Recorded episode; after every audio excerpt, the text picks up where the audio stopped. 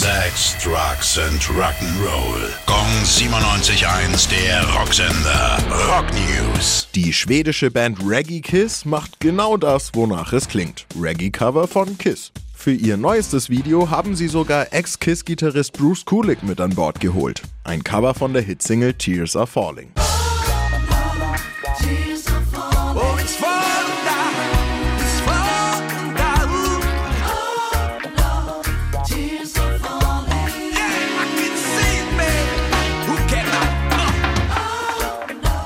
Ronnie Wood von den Rolling Stones hat zum zweiten Mal den Krebs besiegt. Heimlich still und leise hat Wood im Lockdown erneut gegen einen aggressiven Tumor gekämpft und gewonnen. 2017 ist er schon mal an Lungenkrebs erkrankt und konnte ihn überwinden. Geholfen hat ihm dabei, Bilder von seiner Familie zu malen und positiv in die Zukunft zu schauen.